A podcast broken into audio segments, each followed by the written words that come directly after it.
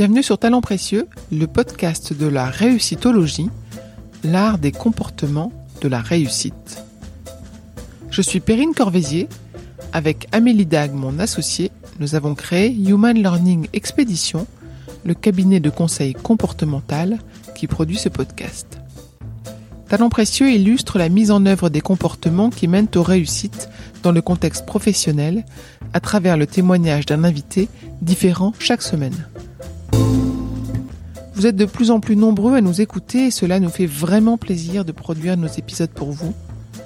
Pour nous soutenir, parlez de Talent Précieux autour de vous, partagez vos impressions sur les réseaux sociaux, suivez Talent Précieux sur Instagram, vous pouvez également vous abonner, noter et commenter Talent Précieux là où vous nous écoutez.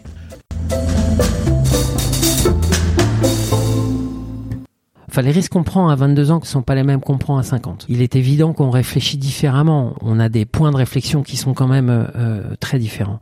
Mais effectivement, aussi loin que je m'en souvienne, j'aime prendre des risques. Euh, ça, ça ajoute de l'émotion, ça ajoute, euh, ça ajoute de la satisfaction aussi quand le risque qu'on a pris euh, s'avère être payant.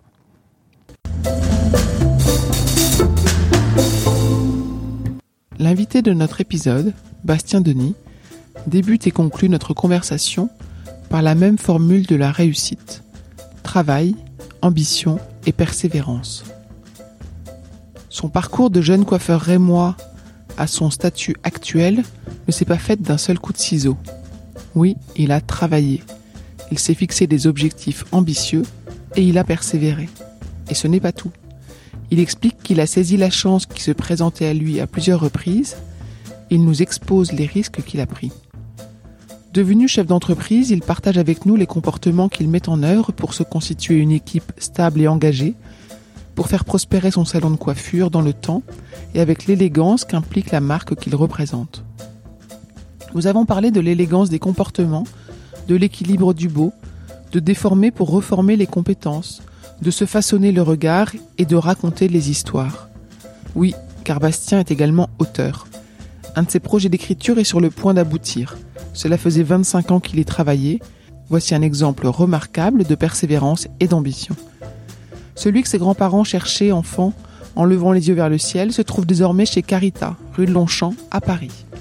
Comme dit Bastien, passez au fauteuil et bonne écoute.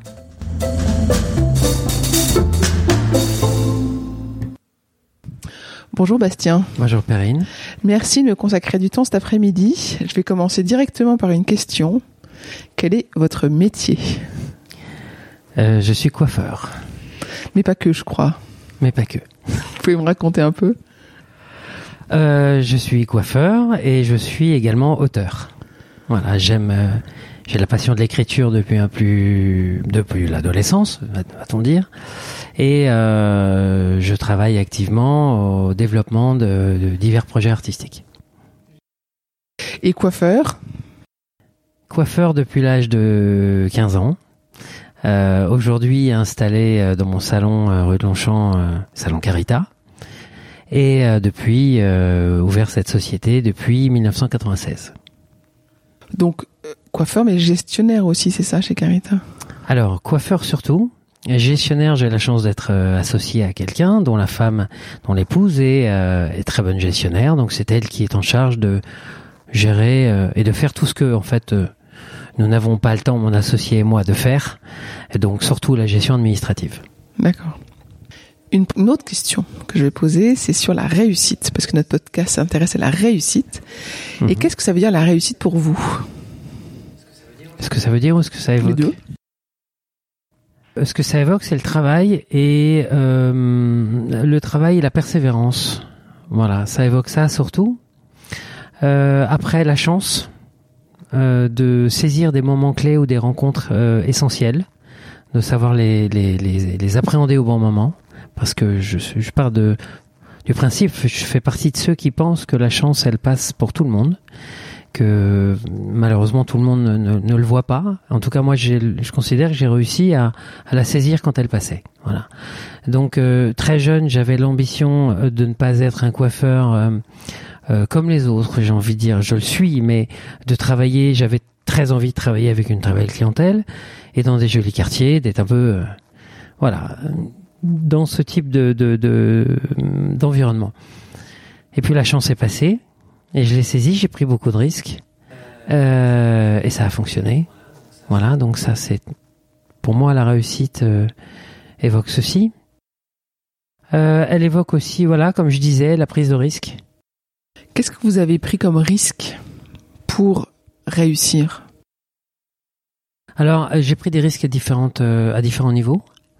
D'abord, euh, j'ai, j'étais installé, j'avais, j'avais 22 ans, j'étais euh, confortablement installé dans un poste de coiffeur en province, à Reims, qui est ma région d'origine.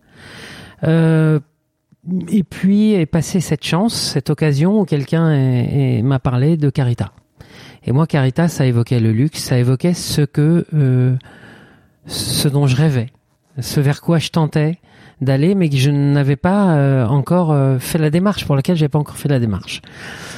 On m'a parlé de Carita, euh, j'ai pas réfléchi.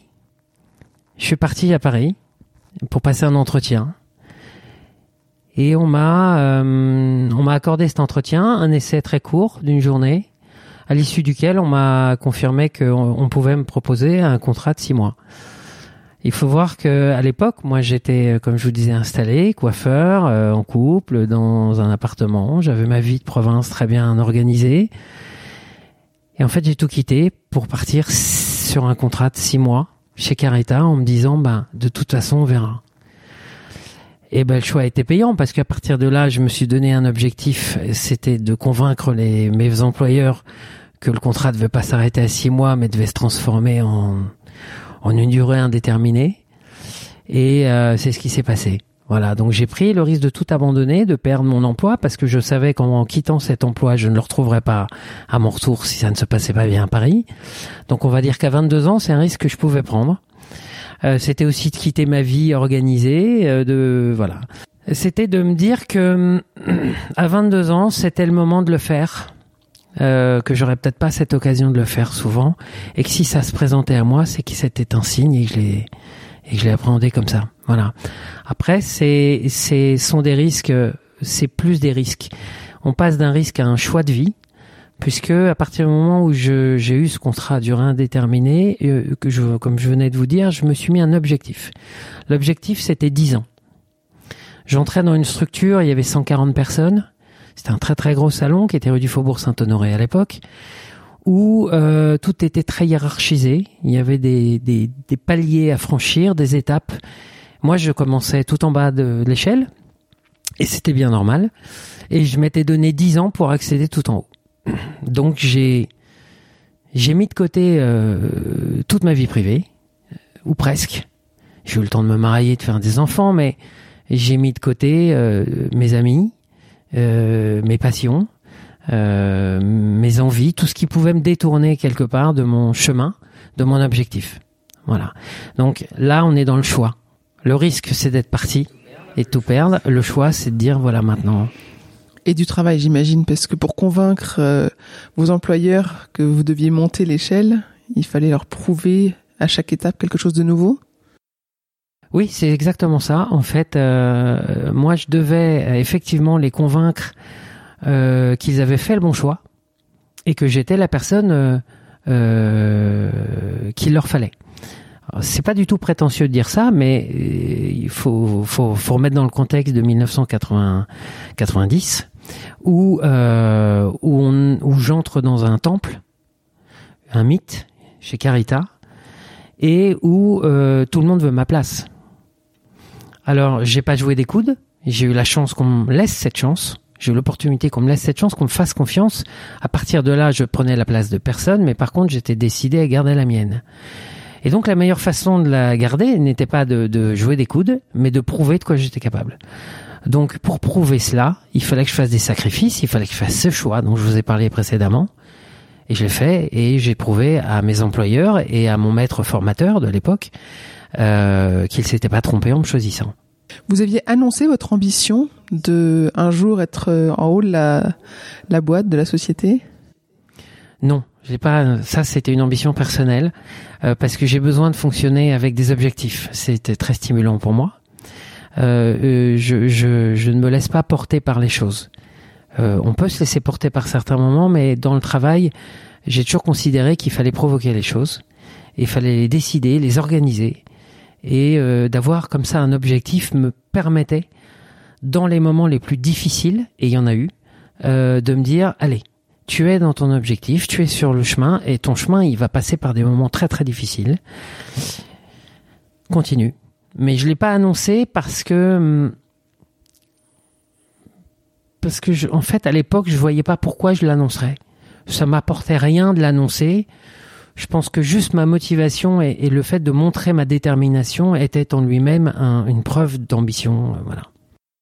Dans notre podcast, on, pose toujours la même question à tout le monde. Est-ce que vous pourriez nous raconter un succès professionnel dont vous êtes fier Alors un succès professionnel, ça peut être très court, ça peut être un instant, ça peut être l'aboutissement d'un énorme projet. Dans la coiffure.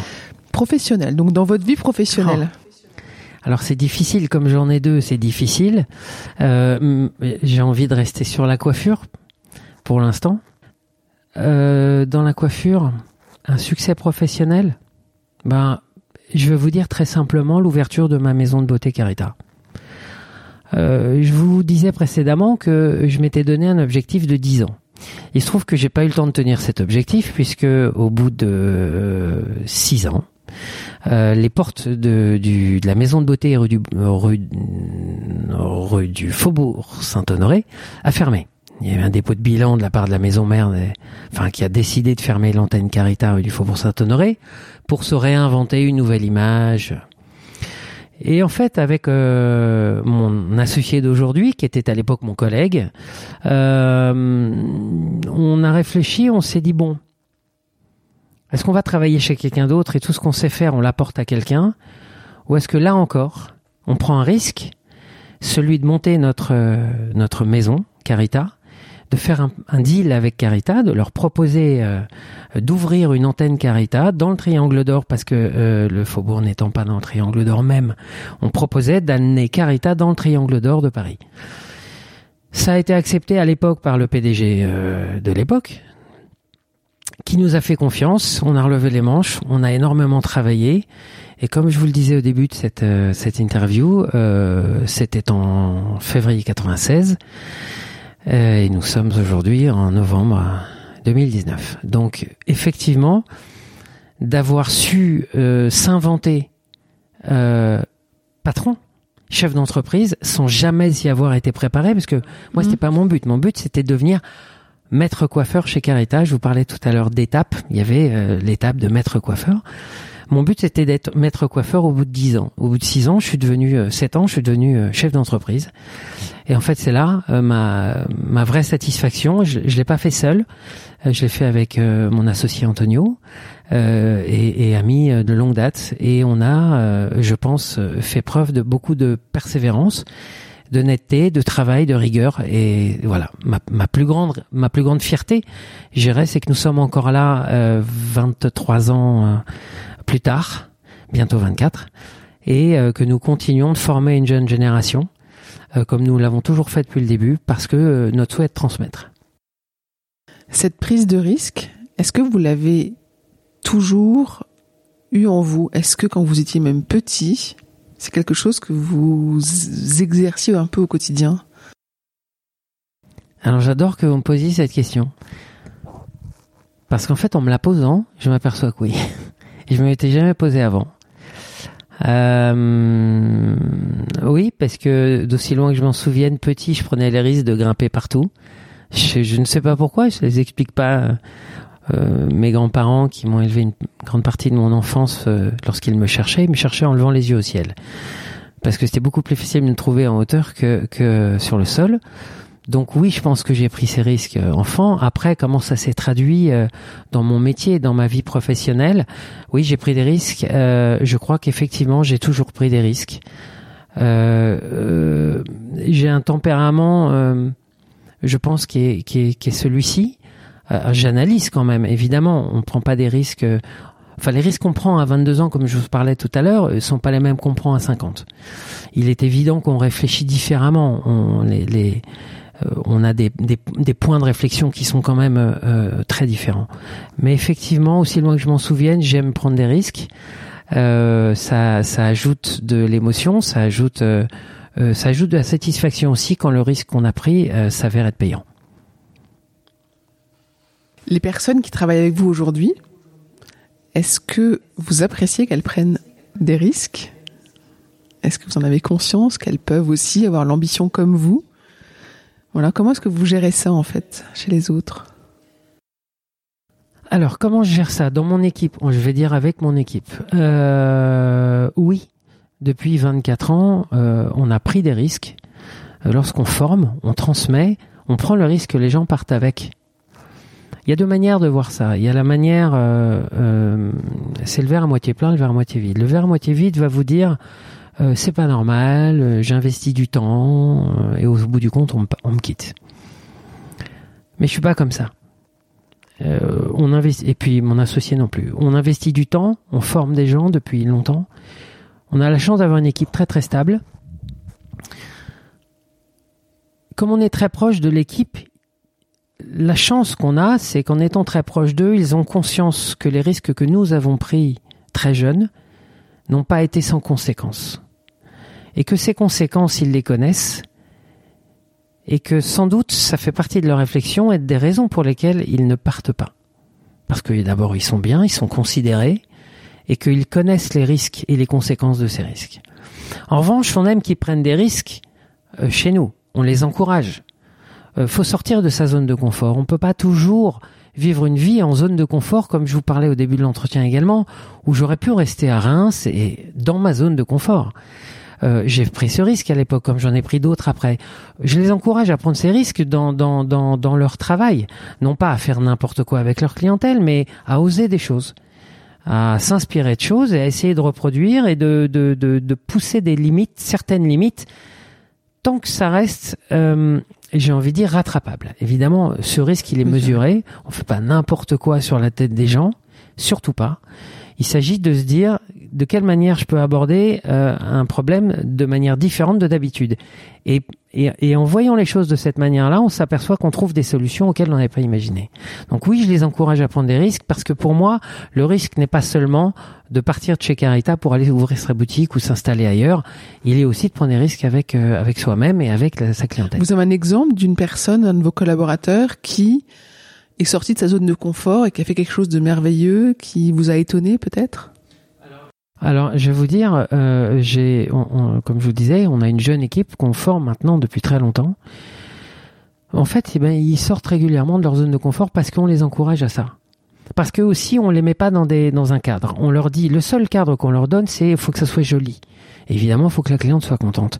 Après, le chemin pour arriver à ça, c'est vous qui le décidez.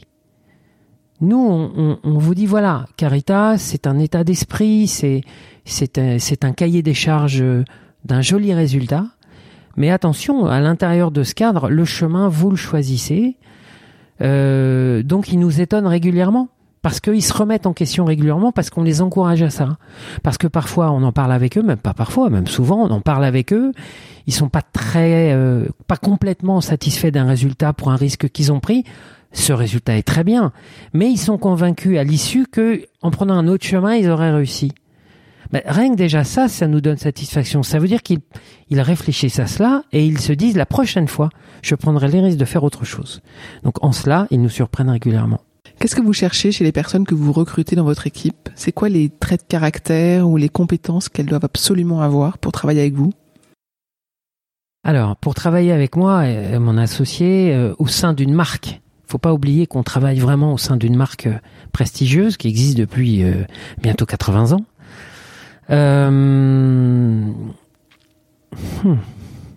Dans le désordre. Euh, du sérieux. Du sérieux. Sans se prendre au sérieux. Déjà. De la persévérance. Euh, de l'élégance. Mais de l'élégance, pas seulement dans son travail, c'est dans son comportement. Euh, on a une clientèle euh, euh, prestigieuse et, qu'on a envie de choyer. Il ne s'agit pas de d'avoir une attitude qui n'est pas en rapport avec cette clientèle et avec ce nom Carita. Donc voilà, du sérieux sans se prendre au sérieux, de la persévérance, de l'élégance.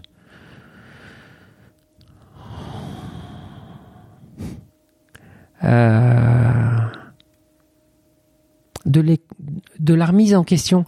Et surtout une chose, euh, d'accepter que nous leur fassions des remarques et qu'ils entendent toujours qu'elles n'ont qu'un seul but, c'est de les faire progresser.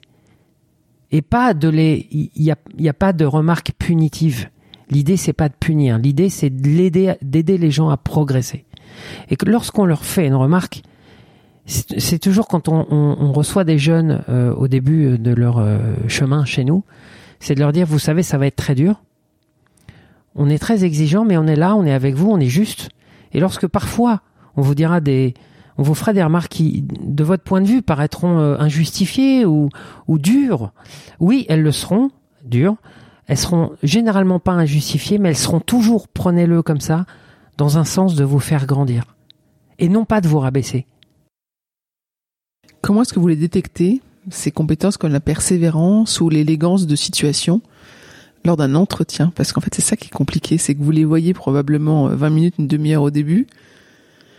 Et comment est-ce que vous arrivez à vous faire une opinion? Alors j'ai envie de vous dire, c'est l'expérience, c'est le temps. C'est l'avantage, c'est de former des jeunes depuis plus de 20 ans. à un moment, on a des, des repères comme ça.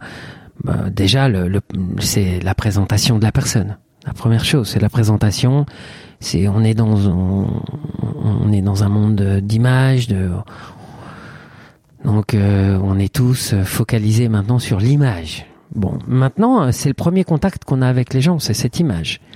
Donc euh, l'apparence, évidemment, la manière de s'exprimer. Mais ça encore, ça peut s'améliorer. Mais c'est le premier contact qu'on a. Après, euh, en quelques questions clés, euh, on voit la détermination, on peut sentir la détermination chez les gens, chez les jeunes en tout cas. Ce qu'on ne connaît pas, ce qu'on peut pas imaginer, c'est leur degré de résilience, leur taux de résilience. C'est comment ces jeunes vont pouvoir accepter d'entendre justement pendant ces quelques années de formation chez nous, ce que je vous disais juste précédemment, ces remarques dans un but constructif et pas dans un but punitif. Ah, jusqu'à jusqu'à quel sera le, leur degré de résilience, ça, ça on ne peut pas l'estimer. Donc ça, on s'en rend compte sur le tas, j'ai envie de dire. Et enfin, de toute façon, à un moment, après une, un entretien d'embauche de 20-30 minutes, il est évident qu'on passe au fauteuil et on leur laisse s'exprimer sur un modèle qui n'est évidemment pas une cliente, mais quelqu'un de l'équipe qui accepte de jouer le jeu et euh, ça, par expérience, en cinq minutes, on sait si quelqu'un a dans la main, possède dans la main euh, la, nous on appelle ça la main. Il a la main ou il a pas la main. Euh, qui va faire qu'on va pouvoir dégrossir ça parce que généralement ils sont jeunes donc faut dégrossir. Faut les comme je dis ils sortent de l'école je leur dis toujours notre rôle maintenant puisqu'on vous a choisi quand on choisit quelqu'un c'est maintenant de vous déformer et vous reformer. C'est à dire que ce que vous avez appris va vous servir mais nous on va l'utiliser autrement. Donc on va vous enlever quelques mauvaises habitudes que vous avez prises depuis 2-3 ans d'école et puis on va vous reformer et vous allez comprendre la démarche et ils la comprennent généralement parce qu'on a une équipe de jeunes très fidèles, très stable, qui apparemment s'épanouit et, et, voilà. Ça veut dire que votre expérience vous permet d'aller voir le potentiel des compétences, les potentiels à venir des compétences, c'est ça? Oui. Alors on peut avoir des surprises hein, dans les deux sens, mais oui. Oui, on peut euh, assez rapidement, euh, et je pense que c'est pour tous les métiers manuels de la même manière. Je pense que qu'on soit euh, boulanger, photographe ou enfin quoi que photographe ça reste un métier manuel mais ça se discute. Mais on va dire euh, pour un, tout ce qui est forme d'artisanat je dirais euh, un artisan compétent avec de l'expérience décèle assez rapidement le potentiel chez un jeune. Est-ce que vous voulez bien me parler de votre autre métier ou votre passion peut-être de sur l'écriture? Oui je veux bien vous en parler. Euh, moi je suis passionné depuis euh, depuis mon plus jeune âge par par par les récits les beaux récits qui me font voyager. Et, euh, et j'ai commencé par écrire quelques petits poèmes quand j'étais gamin, évidemment, et je me suis aperçu que euh, lorsque j'écrivais ces poèmes, les gens écoutaient. Donc ça m'amusait beaucoup de leur raconter des histoires, pas de mentir, de raconter des histoires. Et puis de là, de fil en aiguille, j'ai décidé de faire de la musique, donc d'apprendre la guitare pour pouvoir transformer ces poèmes en chansons. Donc j'ai commencé à écrire des chansons, beaucoup de chansons. Là encore, je me suis aperçu que c'était euh, très intéressant et surtout un outil de séduction massif dans les colonies de vacances, puisque les plus jolies filles entouraient généralement le seul, garçon qui avait une guitare. Blague mise à part, euh, c'était un moyen d'expression que j'aimais beaucoup de chanter. C'est pour ça que j'ai chanté pendant longtemps au sein de groupes, d'associations diverses. Je fais des petits concerts, des choses comme ça. Mais en fait, il y a une euh, vingtaine d'années, euh, un peu plus de 20 ans, j'ai entrepris l'écriture euh, d'un jeu. et surtout d'un univers pour ce jeu. Et voilà, donc depuis 25 ou 26 ans, j'écris, j'ai développé cet univers qui sert aujourd'hui à un projet qui était le lancement d'un jeu de société qui sera lancé l'année prochaine. Et vous voyez, je, je viens de quitter euh, un rendez-vous qui est depuis ce matin, auquel je suis depuis ce matin, et qui est euh, pour euh, pour imaginer un partenariat avec une très très grande maison d'édition de jeux qui sont très intéressés par ce jeu et qui veulent travailler avec moi. Donc vous êtes sur un projet depuis 25 ans dont la concrétisation arrivera l'année prochaine. Ouais. Wow, quel aboutissement Je parlais de ah persévérance. Alors, ça a mis 25 ans parce que j'avais un autre métier à côté. Donc j'ai pas pu consacrer 25 ans de mon existence à temps plein pour ce projet. C'est 25 ans sans rien lâcher. Ce qui est très marrant, c'est que j'ai été convaincu, euh, même il y a plus de 25 ans, parce que je vais vous donner la date, ça a commencé en 1992, l'écriture de ce projet. Euh, en fait, depuis 1992, je suis certain, j'ai ça en moi, de que cet univers servira un jour à un jeu. J'en suis convaincu. Mais comme tout ce que je fais, j'aime le faire en équipe. J'ai ouvert un salon de coiffure en association. J'aurais pu le faire seul, ça m'intéresse pas. Euh, moi, j'aime l'idée du partage. J'aime l'idée que euh, dans plusieurs cerveaux, il y a plus d'idées que dans un seul. J'aime l'idée de l'échange, du brainstorming. J'aime l'idée de du partage. Et donc, j'étais convaincu depuis 1992 que ce que j'initiais, c'est-à-dire cet univers, allait à un moment trouver des gens euh, qui allaient relayer ça et m'aider dans ce projet. Et j'ai laissé faire la vie en, travaillant de mon côté, en développant ça, et ces rencontres se sont faites. Et aujourd'hui, les, les, gens avec lesquels je travaille, c'est un ami connu il y a 30 ans, donc avant que je développe ça, euh, et c'est un ami que je connais depuis 15 ans, et un illustrateur que je connais depuis un peu moins longtemps, mais en l'occurrence euh, que je connais quand même depuis 5-6 ans. Donc euh, je savais que ce projet trouverait aurait son chemin et que mon chemin à moi serait de le partager avec des gens. Et voilà. Mais vous l'avez toujours vécu comme un projet un peu long terme sur le côté, à côté de votre métier de coiffeur. Vous avez jamais imaginé tout d'un coup tout miser sur ce projet-là, y aller à fond? Non, jamais. Jamais. Alors, euh, ça aussi, c'est une question de tempérament. J'ai un métier dans les mains, j'ai la chance d'avoir un métier dans les mains et j'ai un métier que j'aime surtout. C'est la première chose et qu'il n'a jamais été question pour moi d'arrêter ce métier. Euh, de la même manière, j'ai euh, depuis plus de 20 ans créé un salon et je me dois d'avoir une, une, un, un, engagement auprès des équipes que je forme, c'est d'être là. Ils savent tous que j'écris, ils savent tous que je développe des choses à côté. j'ai participé à l'écriture d'un scénario d'un film. Euh, ils, euh, ils savent que c'est une de mes passions, ils le respectent, ils le comprennent pour ça, pour la plupart, je pense. En tout cas, personne ne s'est manifesté euh, euh autrement que euh, avec un encouragement, des encouragements. Mais euh, je leur dois ça. C'est-à-dire que ce que je suis, je suis aussi grâce à eux. Faut pas oublier ça quand même. C'est vraiment c'est sincère. Et donc, à ce titre, vis-à-vis de mon équipe et de mon associé, et de mes associés, enfin, euh, je me dois d'être là le maximum de temps et de les rassurer sur mon projet qui est de développer et de continuer de développer Carita. Donc, je ne connais pas l'issue de mon projet de jeu, d'écriture. Ce que je sais, c'est que je continuerai d'écrire parce que je pense que c'est quelque chose que j'aime faire depuis tellement longtemps que j'imagine pas m'arrêter un jour et que c'était un mode d'expression pour moi qui est, qui, est, qui est, assez confortable, l'écriture. Mais ils savent tous que l'idée n'est absolument pas d'arrêter la coiffure. Voilà. Est-ce qu'il y a dans votre, dans votre passé professionnel des personnes qui vous ont vraiment inspiré par la manière dont elles travaillaient? Inspiré de la manière dont elles travaillaient Alors, je vais vous dire oui, mais pas dans le bon sens du terme. Paradoxalement, il y a des gens qui m'ont inspiré à faire des choses. C'est-à-dire que ils m'ont inspiré pour ne pas faire des choses. Plus précisément. C'est-à-dire que je les ai regardés travailler, je les ai regardés fonctionner avec leur clientèle. Et je vous parle de ça il y a très très très longtemps, quand je suis arrivé chez Carita. J'ai beaucoup observé, parce que c'est dans ma nature. Et je me suis dit, ben, le jour où moi je serai à leur place, parce qu'un jour, c'est mon ambition, c'est d'être coiffeur. Je n'étais que assistant. Euh, et ben ça, je le ferai pas. Pour telle et telle raison.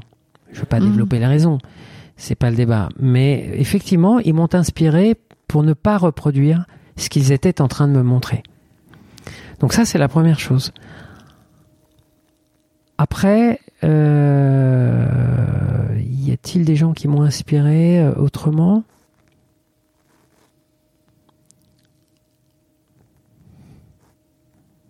Oui, artistiquement, évidemment. Artistiquement, à regarder travailler les autres, à les observer, euh, forcément, oui. j'ai en fait, quand vous me dites ça, ça résonne aussi sur une chose, c'est que chez Carita, quand on, enfin, avec mes jeunes en tout cas, c'est ce que je leur dis souvent. Je leur dis, observez, venez. Maintenant, on vous a choisi, vous êtes dans le salon. On est plusieurs coiffeurs, on est six personnes à coiffer, à couper les cheveux. Regardez-les travailler. Regardez-nous tous. Ne restez pas derrière moi. Moi, ce que je veux, c'est que vous regardiez tout le monde travailler. Pourquoi? Parce que vous allez euh, d'abord voir euh, des manières différentes de travailler, parce que chez Carita, on travaille pas d'une manière. On a un esprit, un état d'esprit, mais on n'a pas une manière de couper les cheveux, ni une manière de faire un brushing. On laisse ça aux autres, c'est, c'est pas le problème. Mais nous, on, chez Carita, euh, on travaille tous différemment. Par contre, on a tous cette notion du joli, du résultat, de la satisfaction de la cliente, évidemment. Et donc, quand je vous dis ça, c'est, oui, je dis à mes jeunes, inspirez-vous de tout le monde et au bout du compte, vous allez sortir votre recette à vous, votre méthode de travail, et ce sera la vôtre. Et celle-là, personne ne l'aura. Donc oui, j'ai fait ça en fait. Je me suis inspiré de plusieurs personnes que j'ai vues et que j'ai eu la chance de voir travailler, notamment euh, euh, Christophe Carita, qui était le neveu des sœurs Carita et fondateur de la, de la marque. Mais j'ai eu la chance de voir des gens comme ça travailler. Euh, j'ai eu la chance d'être euh, l'assistante d'un des directeurs artistiques de chez Caretta, tout comme mon associé a été son assistant juste avant moi. Et donc, on a eu la chance de voir ces gens, ces, ces, ces gens extrêmement doués, travailler. Et donc, forcément, on en a tiré quelque chose, bien sûr. Forcément. Depuis tout à l'heure, je vous écoute et je me dis que vous avez un métier artistique et qu'en même temps, vous parlez de style, d'élégance, de résultats jolis pour une marque à 80 ans. Je, me demande comment vous faites pour faire avancer dans le temps cette notion, parce que l'élégance il y a 80 ans n'est plus la même d'aujourd'hui, euh, de la beauté non plus, j'imagine. Et comment est-ce que vous arrivez à faire évoluer la beauté, l'élégance de Carita dans le temps, et puis de le transmettre aussi aux jeunes, cette notion-là? Qu'est-ce que c'est finalement qu'un joli résultat aujourd'hui chez Carita?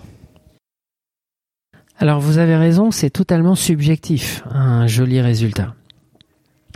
Euh, comment euh, transmettons cette idée du beau? Euh, Déjà, de, le beau, pour moi, c'est un équilibre. c'est regarder les gens, apprendre à les regarder, mais les regarder pas seulement leur visage, c'est aller regarder leur silhouette, leur tenue vestimentaire, c'est un, tout. Et au bout du compte, respecter cette personnalité ou changer ce style lorsqu'ils sont en demande de changement. Et euh, comment euh, transmettre le beau, c'est d'encourager les jeunes, et malheureusement c'est de plus en plus difficile, à aller au devant des grands créateurs de tout. Euh, c'est d'aller, de ne jamais hésiter à aller voir une exposition de peinture. C'est de ne jamais hésiter à aller sur des chaînes télé autrement que pour regarder des séries, d'aller voir des collections de haute couture. C'est de regarder des beaux bijoux. En fait, de formater son œil au beau. Parce que dans, dans le beau, il y a un équilibre. Parce qu'on s'aperçoit que tous les créateurs, quels qu'ils soient, sont toujours à la recherche de cela d'un équilibre, d'une balance de euh, même même quelqu'un qui va oser déformer des choses le fera dans un certain équilibre et avec certains codes. Euh, ce sont des codes de beauté. Euh, y a des évidences. Et en fait, l'idée, c'est de former nos jeunes, de former leur regard, de les amener vers ces jolies choses, de ne pas accepter la médiocrité comme euh, une arme de destruction massive, de ne pas se de, sortir de leur zone de confort et de dire euh, ok on nous on nous dit qu'aujourd'hui la mode c'est ça c'est très bien c'est magnifique mais tout ce qui est très mode se démode très vite on le sait puisque aujourd'hui ça va de plus en plus vite et donc euh, euh, l'idée c'est de les façonner petit à petit de façonner leur regard sans perdre leur personnalité évidemment parce qu'ils en ont chacun une donc ça il faut garder sa personnalité et euh, de leur faire comprendre qu'il faut regarder derrière ce qui a été fait, s'en servir, comprendre pourquoi ça a marché, pourquoi pourquoi euh, dans les années 50, 60, qui, enfin 30, 40, 50, qui sont des années d'un raffinement pour moi absolu. Euh, pour moi, les années 50, je suis un fan absolu parce que c'est la perfection de l'équilibre. Euh, après, on a fait des choses très jolies dans les années 70. 80, je suis pas un grand fan, mais euh, mais voilà, on a fait des choses. Et en fait, si on regarde les créateurs, ils s'inspirent de ces choses-là, de ces jolies choses, de cet équilibre.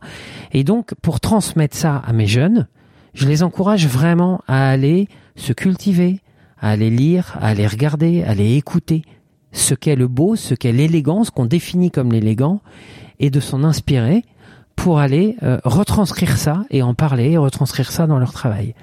Tout ça reste euh, peut-être des paroles pour vous, mais je vous promets que quand on prend des jeunes, et j'ai eu beaucoup de jeunes depuis des années, qui arrivent un petit peu comme moi, hein, de ma province, avec euh, des certitudes, que on peut mélanger certaines choses en trouvant ça élégant. En fait, on s'aperçoit au bout du compte, quand on est dans l'élégance, quand on travaille dans des endroits où on se veut vendeur d'élégance, on s'aperçoit qu'on était en fait à côté. Et en fait, moi, mon regard s'est façonné aussi de la même manière parce qu'on m'a encouragé à ça, parce qu'on m'a emmené dans des beaux endroits qui, où justement on traitait l'élégance de cette manière-là, et ça a façonné mon regard, et euh, ça m'a donné l'envie de transmettre ça. Donc vous leur apportez pas une solution, vous leur demandez d'aller la chercher pour eux. C'est exactement ça. Vous savez, c'est un peu comme si euh, euh,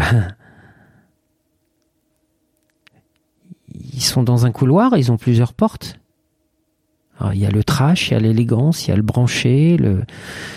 Et je leur dis voilà, moi, ma vision de la coiffure et de la beauté, elle est là. Elle est dans l'élégance. Parce que Carita a toujours représenté ça. N'oublions pas que derrière la manière dont moi j'ai été façonné par, euh, par mes maîtres, ceux qui m'ont appris, on est dans un univers Carita. Et Caritas, c'est l'élégance avant toute chose. Donc, c'est un peu ça. Ils sont dans un couloir, ces jeunes, et je leur dis, voilà, il y a différentes portes. Moi, je vous ouvre la porte de l'élégance parce que c'est celle que j'ai choisie, c'est celle que j'aime, c'est celle dont je suis convaincu que euh, elle ne se démodera jamais. Contrairement au trash, aux branchouilles, à tout ce qu'on veut. C'est super. On a besoin de ça. Hein. Attention, hein. ça crée du contraste aussi. Peut-être qu'on peut reprocher à l'élégance de ne pas avoir assez de contraste. Effectivement. Sauf que l'élégance, elle, elle s'étend dans le temps. Elle est universelle, elle est, elle est intemporelle. Et c'est ce qui fait de Carita une marque intemporelle. C'est qu'elle est là depuis 80 ans et qu'elle n'a jamais été démodée. Elle n'a jamais été au summum de la mode, mais elle n'a jamais été démodée. Et donc c'est ça que je transmets à ces jeunes, mais en les encourageant à aller ouvrir de temps en temps la porte du trash, ouvrir de temps en temps, mais eux-mêmes, euh, d'ouvrir la porte du branchouille, de tout ce qu'on voudra, de tout ce que les modes euh, euh, nous amènent chaque chaque décennie, ou, parce que évidemment, il faut s'en inspirer aussi. Qu'est-ce que vous donnez comme autre conseil à ces jeunes qui rentrent sur le marché du travail? De manière générique sur le marché du travail, de de beaucoup donner. Parce que moi, je suis convaincu quand on donne beaucoup, on reçoit. Donc forcément, à un moment, on reçoit. La condition, c'est qu'effectivement, on soit face à des gens qui sont capables de donner également. Parce que si on ne fait que donner et qu'on ne reçoit jamais, à un moment, on s'en va. Donc de donner, d'y croire. Je parlais de persévérance. De comprendre que on a une génération où on a l'impression qu'il n'y a qu'un seul mot, le mot clé de cette génération est plaisir et eh bien de comprendre que le travail peut être un plaisir et doit être un plaisir. Moi, c'est toujours comme ça que je l'ai considéré, et c'est la raison pour laquelle je ne veux pas arrêter ce métier, parce que je prends du plaisir à le faire. Je prends du plaisir à rencontrer des gens et à créer. Euh, et donc de, faire comprendre à ces jeunes que leur travail va leur apporter du plaisir, de la satisfaction, de l'évolution, euh, socialement, intellectuellement, spirituellement, culturellement, va leur apporter une évolution.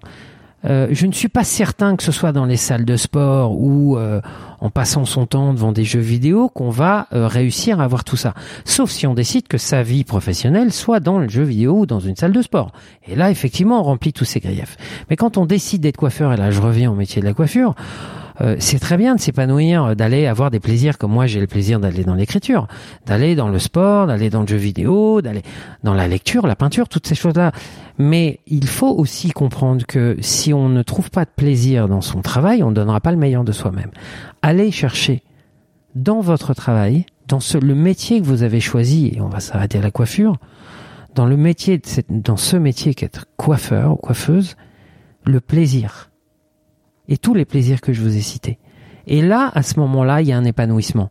Et donc, s'il y a un épanouissement dans votre métier, il rayonne sur votre vie privée. Et même, voire même, il vous aide dans votre vie privée. Parce que dans notre vie privée, c'est pas un long fleuve tranquille. Donc forcément, quand vous avez cette satisfaction de vous épanouir dans votre milieu professionnel et d'y trouver du plaisir, vous y trouvez un réconfort dans les moments où à côté ça va pas bien. Donc c'est le conseil que je, peux donner à ces jeunes et aller chercher du plaisir au maximum dans votre métier parce qu'il y en a dans la coiffure en tout cas, il y en a à prendre. Comment est-ce que vous ressourcez? Parce que c'est quand même un métier où vous êtes beaucoup debout, euh, vous travaillez euh, nombreux jours dans la semaine. Comment est-ce que vous prenez un peu de temps pour vous, pour euh, bah justement trouver le temps d'aller faire une exposition ou écrire? Alors malheureusement, j'ai pas assez de temps hein, pour faire tout ce que j'aimerais faire, tout ce que je rêve de faire. Effectivement, il faudrait que j'ai, bah, comme plein de gens qui travaillent beaucoup euh, deux journées en une. J'en ai déjà deux en une, mais elles font 24 heures. Mais j'en ai effectivement, c'est une question d'organisation. Donc comment je fais? D'abord, je remercie la nature qui m'a donné d'une, qui m'a offert une énergie exceptionnelle. Donc j'ai beaucoup d'énergie, je n'ai pas besoin de beaucoup beaucoup d'heures de sommeil. Donc après, c'est une question d'organisation. C'est euh, j'ai ma journée coiffure je ferme la porte euh, du salon le soir et commence alors pour moi une deuxième journée professionnelle que je gère comme je veux. Euh, j'ai une vie privée aussi que je, que je ne veux pas négliger. J'ai une femme, des enfants, alors qui sont grands maintenant, qui ont moins besoin de moi, mais qui euh, qui sont là quand même dans ma vie, qui représentent une priorité. Maintenant, mon métier de coiffeur me prend 70% de mon temps. Et c'est très bien comme ça aujourd'hui. Euh, le 30% restant, euh, je l'accorde à, ma famille et euh, l'écriture. Entendez que écrire pour moi est un plaisir, c'est une source de satisfaction colossale. Et c'est le pendant de ce que je fais dans le métier de coiffeur. J'ai un métier de relation publique, je suis en contact permanent avec des gens, ça ne me coûte pas, j'adore ça c'est dans ma nature, j'aime être en contact. Je vous disais tout à l'heure que j'aime faire les choses avec les gens, en association. J'aime fondamentalement euh, le partage, donc l'échange. Maintenant, euh, ce métier, entre guillemets, cette passion euh, de l'écriture, c'est justement, peut-être, ça donne satisfaction à une part de moi-même qui aime être seul, qui apprécie la solitude, la réflexion, l'introspection, et que j'arrive à, à, à trouver dans cette écriture cet équilibre que j'aime plus que tout. Et, euh, et donc pour moi, c'est juste une question d'organisation. Voilà. On arrive à la fin de l'entretien. Est-ce qu'il y a des sujets que vous auriez aimé qu'on aborde? Ben, C'est difficile de vous dire parce que en fait, euh, vous avez abordé deux sujets qui me passionnent, c'est la coiffure et l'écriture. Donc après, il y a plein de sujets qui on aurait pu parler. Euh, quand on parle de réussite, il y a d'autres, évocations qui vous arrivent quand on parle de réussite professionnelle en particulier? Est-ce qu'il y a euh, des sujets où vous dites tiens j'aurais dû peut-être dû lui parler de ça? Non. Euh, quand, on parle de réussite, effectivement, euh, vous auriez pu me poser la question euh, quels sont pour vous les symboles de réussite? Et quelques personnages qui sont pour vous des exemples de réussite. Voilà. Effectivement, ça c'est une question euh, que. Et vous voulez y répondre? Vous voulez y répondre? Vous en avez un ou deux? Vous avez qui Vous avez qui Vous avez qui Vous avez qui comme image en tête? Ça m'intéresse. J'ai une, une, une, réelle et profonde euh, admiration pour euh, pour un de mes amis, qui est Pierre Hermé, le pâtissier. Euh, son chemin de jeune garçon euh, venant d'Alsace avec un CAP pâtissier en poche et euh, de croire à son destin comme il y a cru et en plus armé euh, d'une dose de génie qui est pas négligeable.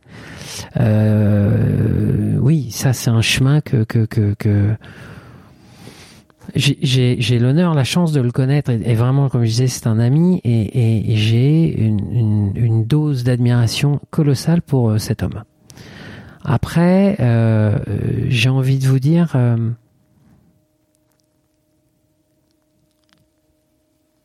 il y a, beaucoup de gens que, que, je peux admirer.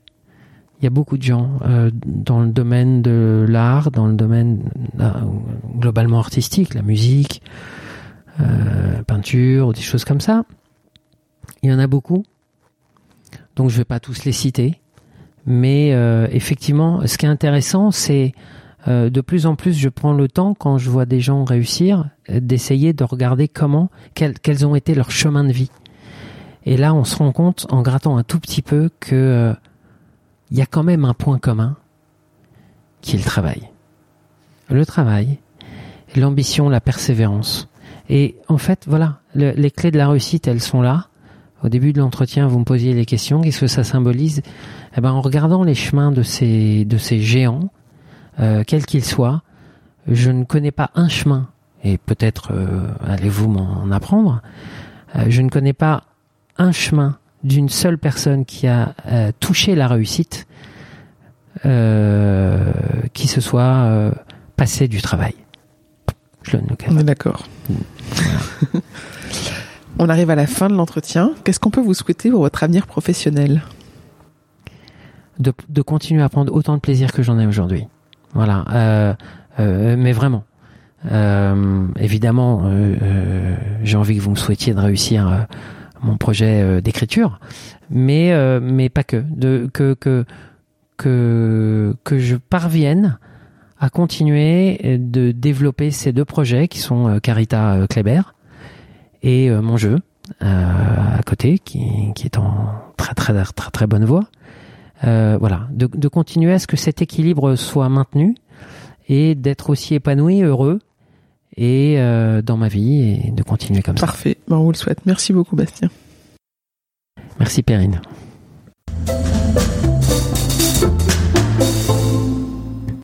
J'espère que vous avez apprécié ce podcast autant que nous avons aimé le préparer et l'enregistrer. Vous retrouverez les notes et les références citées lors de cet épisode sur notre site humanlx.com. H-U-M-A-N-L-X.com. Vous avez des invités à nous suggérer? Mettez-nous en relation, nous adorons mener ces conversations sur la réussite. Talent précieux est produit par Human Learning Expedition, cabinet de conseil comportemental qui facilite les réussites des organisations en libérant quatre types de comportements gagnants une curiosité pragmatique, une agilité dans la durée, une audace mesurée, une collaboration inclusive. Pour en savoir plus sur HLX, connectez-vous sur HumanLX ou suivez-nous sur Facebook, Instagram, sur LinkedIn ou sur Twitter. Merci pour votre écoute et à bientôt.